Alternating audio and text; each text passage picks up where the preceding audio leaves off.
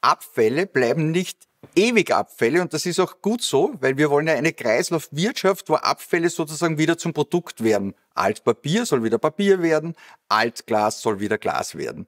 Und der Europäische Gerichtshof hat uns jetzt zum Beispiel Klärschlamm erklärt, dass die EU hier lockerer ist als Österreich mit seinem Abfallwirtschaftsgesetz.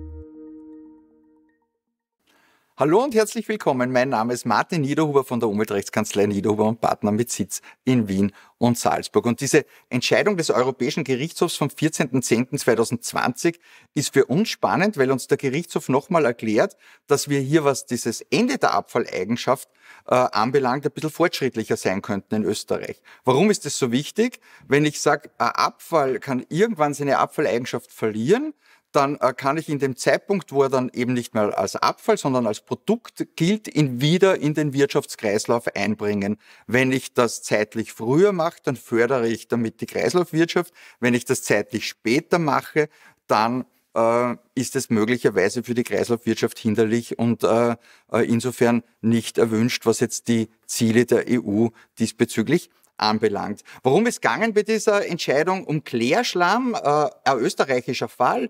Der Klärschlamm ist angefallen bei einer äh, Papierfabrik und sollte dann sofort im geschlossenen System wieder zur Erzeugung von äh, Wärme und von Dampf äh, genutzt werden.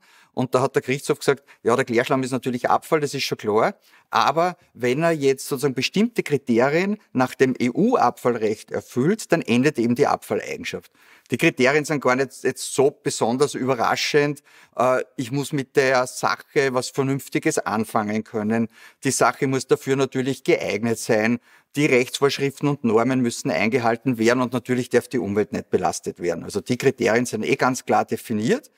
Und der Europäische Gerichtshof sagt jetzt, naja, wenn der Klärschlamm das alles erfüllt, dann endet seine Abfalleigenschaft und zwar schon bevor er dann sozusagen thermisch verwertet wird. Und das ist jetzt das Novum. National würde man sagen, der bleibt Abfall so lange, bis er dann tatsächlich in dieser Anlage wieder eingesetzt wird.